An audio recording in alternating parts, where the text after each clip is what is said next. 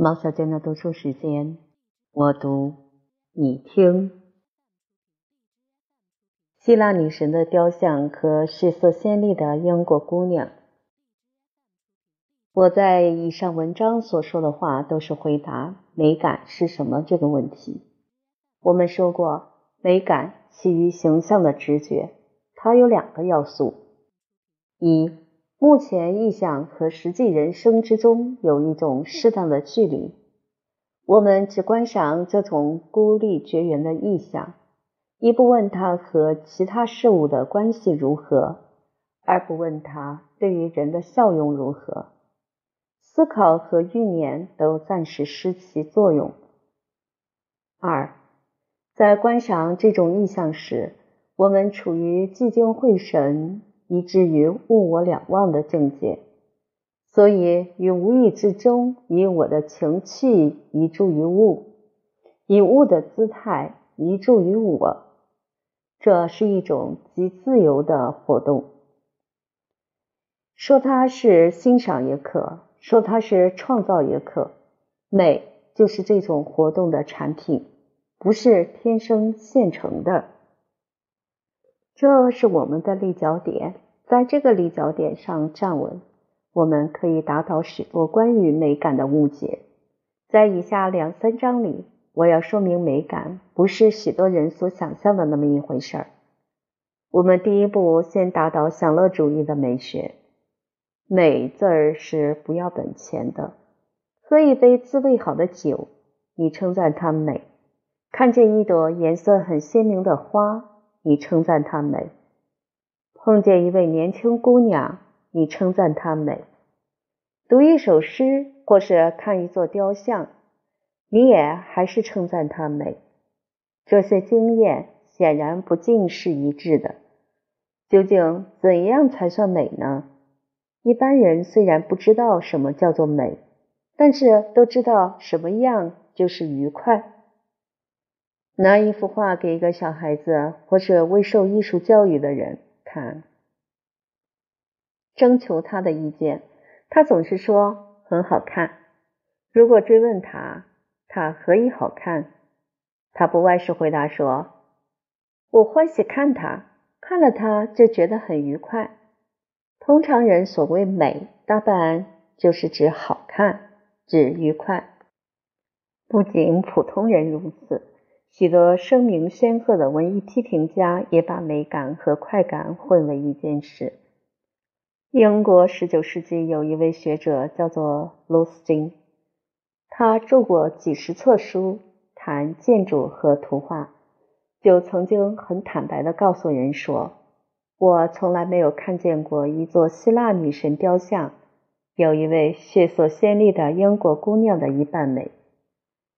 从愉快的标准看。”血色鲜丽的姑娘，因优力自然是比女神雕像的大。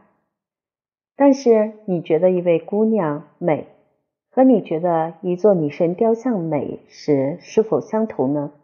《红楼梦》里的刘姥姥向来不一定有什么风韵，虽然不能要罗斯金的轻颜，在艺术上却仍不视其为美。一个很漂亮的姑娘，同时做许多画家的模特儿，可是她的画像在一百张之中，不一定有一张比得上伦勃朗的老太婆。英国姑娘的美和希腊女神雕像的美显然是两件事，一个是只能引起快感的，一个是只能引起美感的。罗斯金的错误在把英国姑娘的引诱性做美的标准去测量艺术作品。艺术是另一世界里的东西，对于实际人生没有引诱性，所以他以为比不上血色鲜丽的英国姑娘。美感和快感究竟有什么分别呢？有些人见到快感不尽是美感，替他们勉强定一个分别来。却又往往不符事实。英国有一派主张享乐主义的美学家就是如此。他们所见到的分别彼此又不一致。有人说耳目是高等感官，其余鼻、舌、皮肤、筋肉等等都是低等感官，只有高等感官可以尝到美感，而低等感官则只能尝到快感。有人说，引起美感的东西可以同时引起许多人的美感，引起快感的东西则对于这个人引起快感，对于那个人或引起不快感。美感有普遍性，快感没有普遍性。这些学说在历史上都发生过影响，如果分析起来，都是一钱不值的。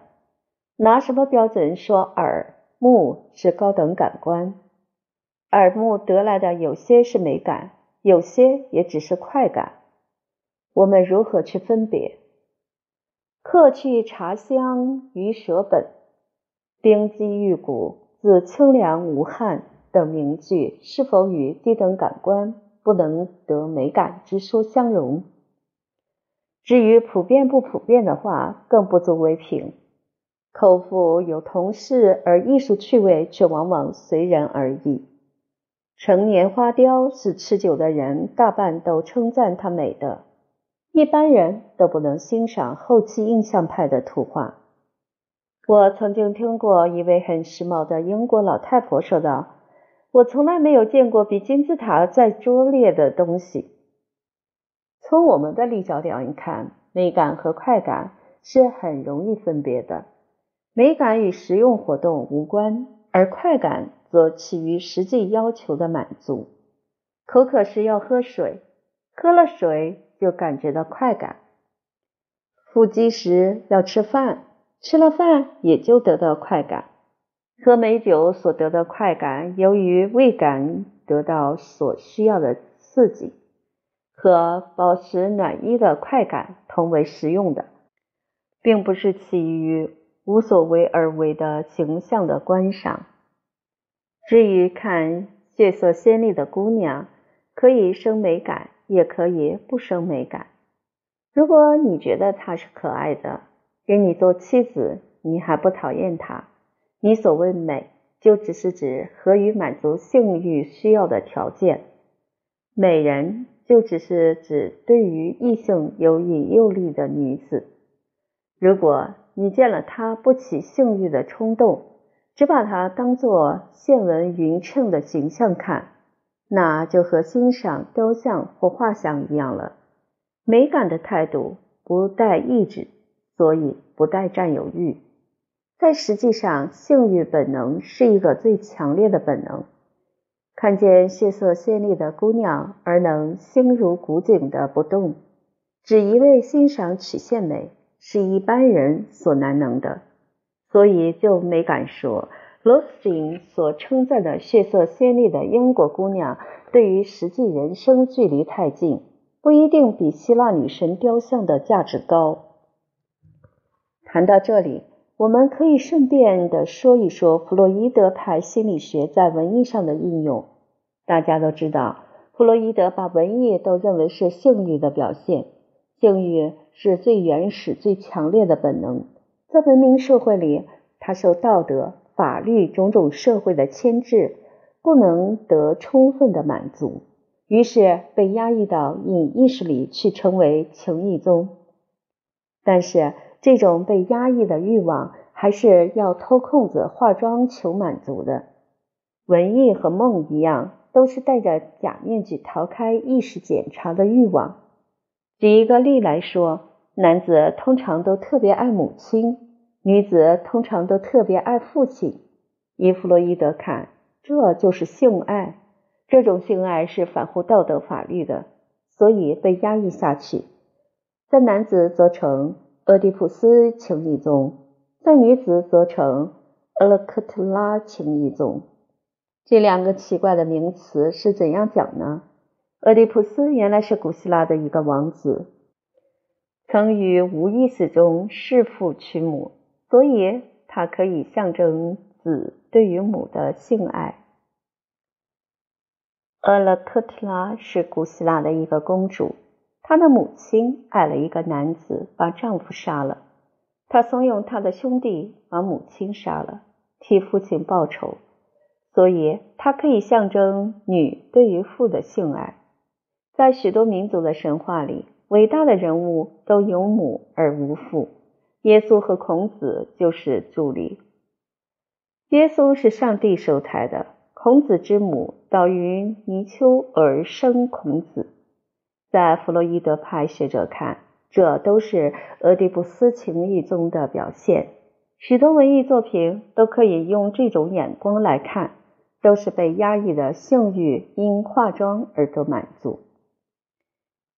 以这番话看，弗洛伊德的文艺观还是要拿到享乐主义里去。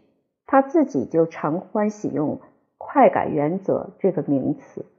在我们看，他的毛病也在把快感和美感混淆，把艺术的需要和实际人生的需要混淆。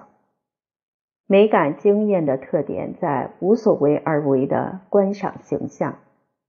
在创造或欣赏的一刹那中，我们不能仍然在所表现的情感里过活，一定要站在客位，把这种情感当一幅意象去观赏。如果作者写性爱小说，读者看性爱小说都是为着满足自己的性欲，那就无异于为着饥而吃饭，为着冷而穿衣。只是实用的活动，而不是美感的活动了。文艺的内容尽管有关性欲，可是我们在创造或欣赏时，却不能同时受性欲冲动的驱遣，需站在客位，把它当作形象看。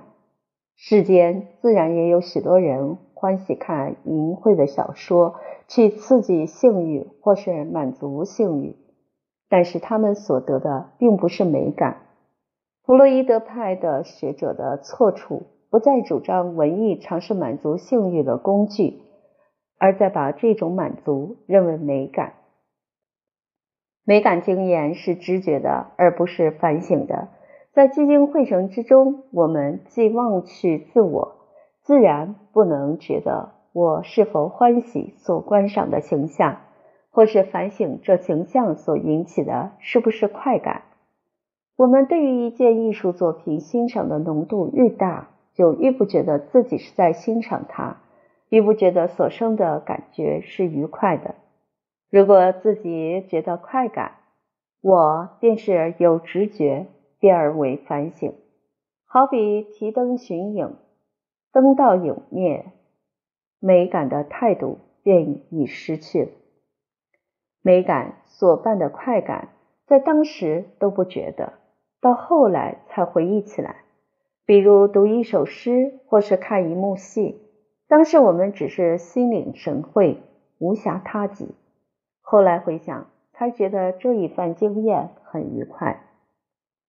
这个道理一经说破，本来很容易了解，但是许多人因为不明白这个很浅显的道理，所以走上迷路。近来，德国和美国有许多研究实验美学的人就是如此。他们拿一些颜色、线形或是音调来请受验者比较，问他们欢喜哪一种，讨厌哪一种，然后做出统计来说某种颜色是最美的，某种线形是最丑的。独立的颜色和画中的颜色本来不可相提并论。在艺术上，部分之和并不等于全体，而且最易引起快感的东西也不一定就美，他们的错误是很显然的。